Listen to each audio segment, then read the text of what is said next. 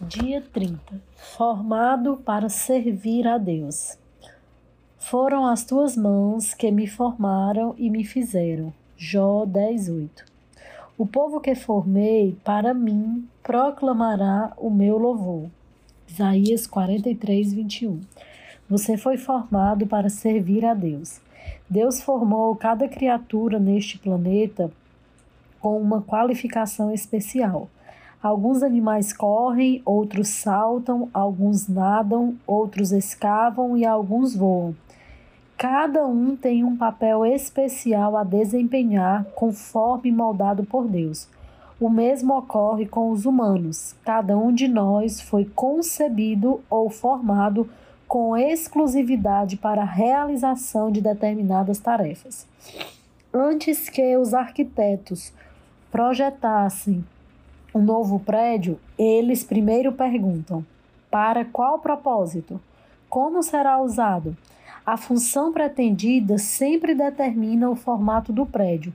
Antes de Deus criar você, ele decidiu que papel queria que você desempenhasse no mundo e o moldou com as características essenciais para o cumprimento dessas tarefas. Você tem essa constituição porque foi formado para exercer um ministério específico. A Bíblia diz que somos criação de Deus realizada em Cristo Jesus para fazermos as boas obras. Efésios 2:10. A palavra poema vem do termo grego, que também traduzido quer dizer criação ou manufatura. Você é uma obra de arte feita manualmente por Deus, não é um produto de linha de montagem em série, feito sem nenhum cuidado especial. Você é uma obra-prima, original, exclusiva e criada sob medida. Deus propositalmente o formou para que você o servisse de um modo que tornasse seu ministério singular. Ele cuidadosamente ministrou o coquetel do DNA que o criou. Davi louva ao Senhor pela magnífica personalização. Tu fizeste tudo com delicadeza, as partes interiores do meu corpo, e as uniste no ventre da minha mãe. Obrigado por me teres feito de maneira tão maravilhosamente complexa. O teu trabalho é maravilhoso. Salmo 139, 13 e 14. Como disse Ethel Walters, Deus não cria sucata. O Senhor não apenas o moldou antes de seu nascimento, mas planejou cada dia da sua vida para florescer e para favorecer o processo de formação. Davi continua: Cada dia da minha vida foi registrado no teu livro. Cada momento foi determinado antes mesmo que um só dia houvesse passado. Salmo 139, 16. Isso significa que nada em sua vida é insignificante. Deus usa tudo o que acontece visando moldá-lo para o ministério e torná-lo habilitado para a obra do Senhor. Deus jamais desperdiça alguma coisa. Ele não lhe daria habilidades, interesses, talentos, dons, personalidade e experiência de vida a menos que pretendesse usá-los para a glória dele. Identificando e compreendendo esses fatores, você pode descobrir a vontade de Deus para a sua vida. A Bíblia diz que você é maravilhosamente complexo. Antes da gente continuar lendo, vamos repetir isso? Toda vida que eu leio esse salmo, eu gosto de repetir isso. Camila, você é maravilhosamente complexa. Podem repetir. Você é uma combinação de múltiplos fatores. Para ajudar a lembrá-lo de cinco desses fatores, criei um acróstico simples o nome forma, né? Aonde cada letra, né? Um acróstico, cada letra é uma frase ou uma palavra. Neste capítulo e no próximo conheceremos esses cinco fatores e em seguida explicarei como descobrir e usar sua forma. Pode ser forma ou forma, né? Como Deus lhe dá forma no ministério? Toda vez que Deus lhe dá uma missão, ele nos capacita com o que precisamos para realizá-los. Essa combinação sob medida de suas capacidades é a forma, ou a forma, né? O F, formação espiritual. O O, opções do coração. O R, recursos pessoais o M, modo de ser, e o A, áreas de experiência. Forma, esclarecendo sua forma espiritual. Deus dá a cada cristão, que é o primeiro passo, né, a formação espiritual, dons espirituais a serem usados no ministério. Romanos 12, 4, 8 fala sobre isso, 1 Coríntios 7, 7, 1 Coríntios 12 e Efésios 4, do 8 ao 15, para quem quer aprofundar aí as leituras. São habilidades especiais, exclusivas dos que creem, concedidas por Deus para que o sirvamos. A Bíblia diz: quem não tem o Espírito de Deus não pode receber os dons que vêm do Espírito. 1 Coríntios 2,14. Não podemos adquirir dons espirituais nem mesmo merecê-los, por isso são chamados dons. Eles são a expressão da graça de Deus para conosco. Cristo generosamente repartiu seus dons conosco. Efésios 4:7. Não é você quem escolhe os dons que gostaria de ter, é Deus quem os determina. Paulo explica: é o mesmo e o único Espírito Santo quem distribui esses dons. Ele sozinho decide que dom cada pessoa deve receber. 1 Coríntios 12, 11. Deus aprecia a diversidade e deseja que sejamos especiais. Por isso, não há dom que seja concedido a todos. 1 Coríntios 12, 29 e 30. A ninguém recebe todos os e ninguém recebe todos os dons. Se você possuísse todos os dons, não teria necessidade de mais ninguém. E isso destruiria um dos propósitos de Deus, ensinar-nos a amar uns aos outros e depender um dos outros. Seus dons espirituais não foram concedidos para seu benefício mas para benefício de outros, exatamente como outros cristãos receberam dons para beneficiar você. A Bíblia diz: um dom espiritual é dado para um de nós como meio de ajudarmos a igreja. 1 Coríntios 12, 7. Deus planejou dessa forma para que necessitássemos uns dos outros.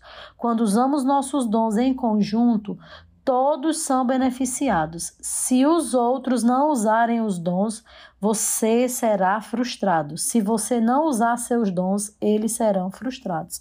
Por isso, foi-nos dada a ordem para descobrir e desenvolver os dons espirituais. Você já parou para descobrir seus dons espirituais? Se você já identificou, né, você pode inclusive é, nesse estudo de hoje anotar os seus dons e às vezes a gente tem alguns dons que estão guardadinhos, né? Uns a gente usa mais.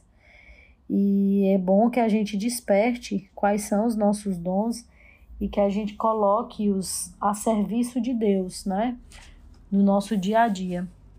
De nada vale um dom não descoberto. Toda vez que esquecemos essas verdades básicas sobre os dons, ocorrem problemas na igreja. Dois problemas comuns são a inveja de dom e a projeção de dom.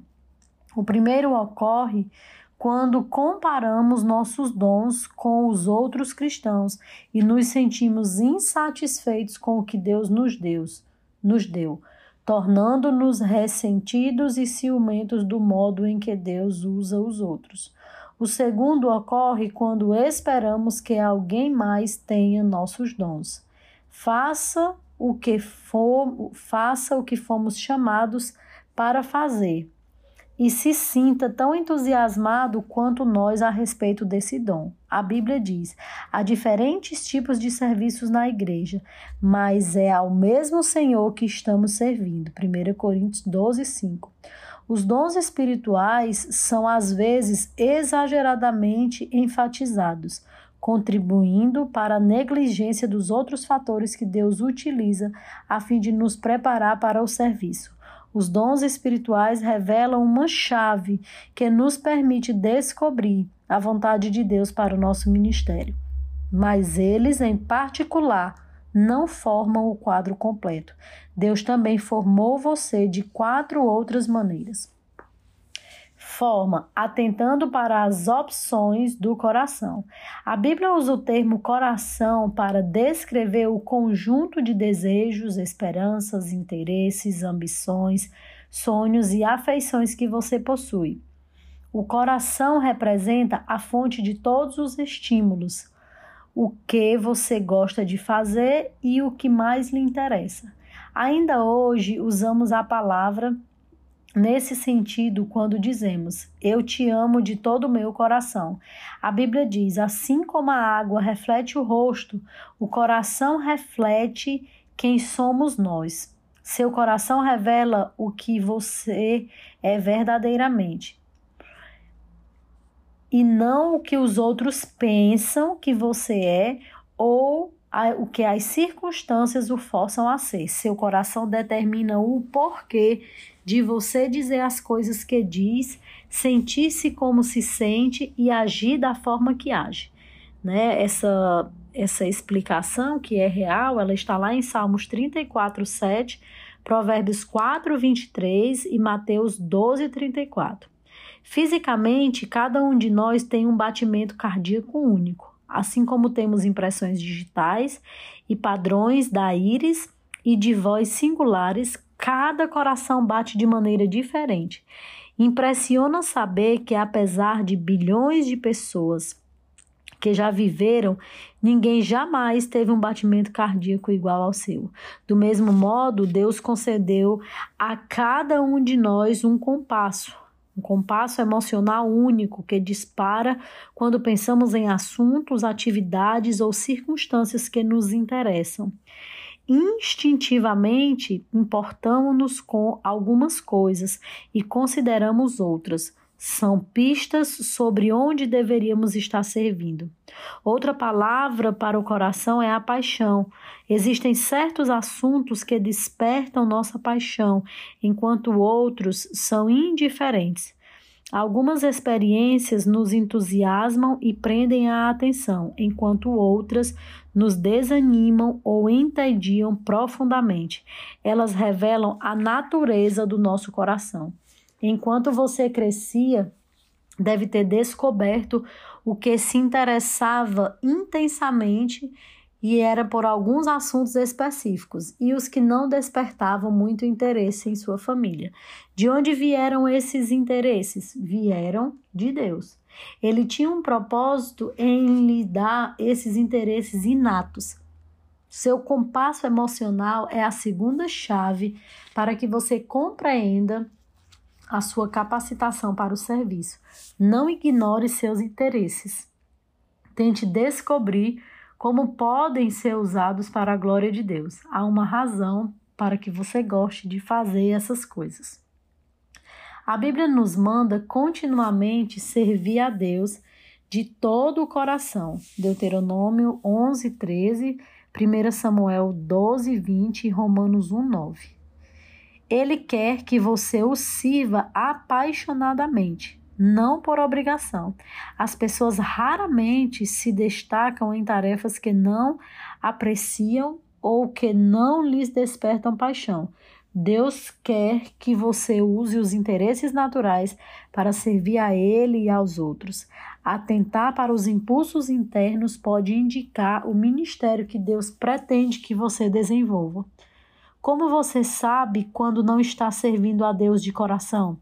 O primeiro sinal revelador é o entusiasmo.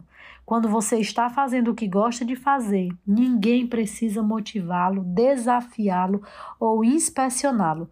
Você o faz com prazer. Não precisa de recompensas, aplausos ou pagamentos. Você ama servir dessa forma. O oposto também é verdadeiro. Quando você não se entusiasma com o que fazer, é facilmente desestimulado. A segunda característica de quem serve a Deus com o coração é a eficiência. Quando você faz o que Deus o condicionou a gostar de fazer, você se torna bom nisso. A paixão leva à perfeição.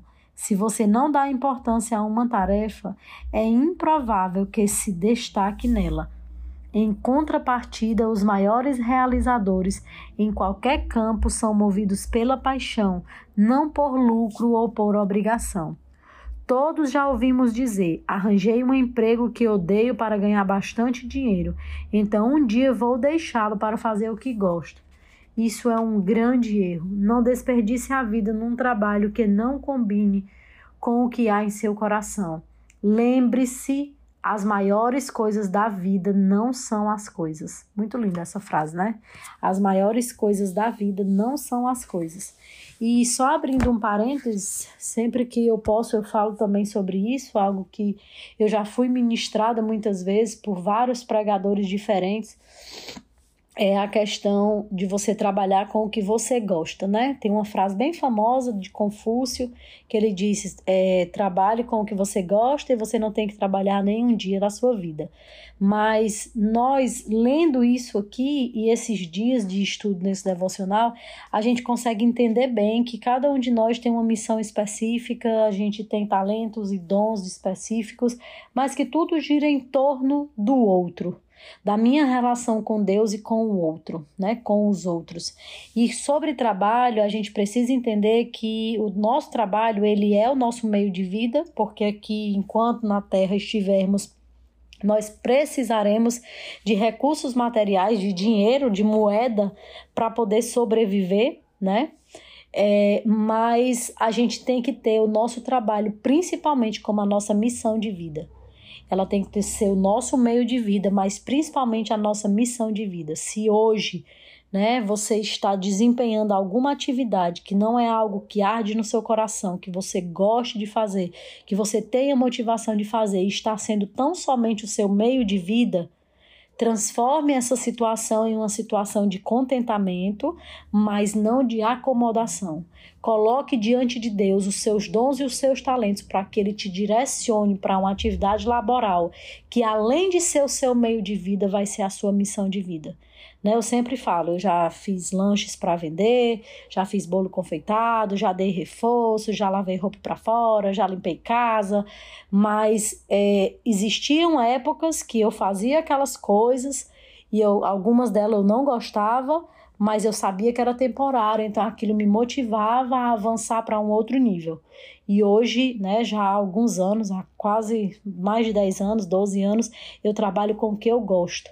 E eu procuro todos os dias fazer do meu meio de vida, glória a Deus, eu dependo dele, mas é o meu meio de vida que seja a minha missão de vida. E eu torço que vocês também possam entender isso e aplicar isso na vida de vocês. Continuando. Aquilo que é significativo é muito mais importante que o dinheiro. O homem mais rico do mundo certa vez afirmou. Isso Salomão, lá em Provérbios 15, 16. É melhor uma vida simples no temor do eterno do que uma vida rica, cheia de pepinos e abacaxis. Não se conforme com apenas alcançar uma boa vida, porque uma boa vida não é boa o suficiente. No final das contas, ela não satisfaz. Você pode ter muito de que viver e ainda assim ter para que viver. Em vez disso, almeje a vida melhor. Servir a Deus de acordo com o que está no seu coração. Descubra o que você gosta de fazer, o que Deus lhe pôs no seu coração, e então faça isso para a glória do Senhor. Dia 30. Pensando no meu propósito de vida. Tema para reflexão: Fui formado para servir a Deus. Versículo para memorizar: Deus age por intermédio de homem de homens e maneiras diferentes, mas é o mesmo Deus quem atinge os seus propósitos mediante todos eles. 1 Coríntios 12, 6. Pergunta para meditar: de que modo posso me ver servindo outras pessoas e gostando disso? Né? A gente já até leu essa resposta no, no capítulo. É fazendo o que a gente gosta, o que a gente se sente motivado. Né? Senhor Deus e Pai, muito obrigado por mais um dia. Obrigado porque a cada dia o Senhor nos ensina algo novo, a cada dia o Senhor vai colocando dentro do nosso coração o entendimento do nosso propósito de vida e que o Senhor possa fazer com que isso reverbere nos nossos ouvidos, na nossa mente, mas principalmente no nosso coração. Muito obrigado por tudo. Em nome de Jesus. Amém.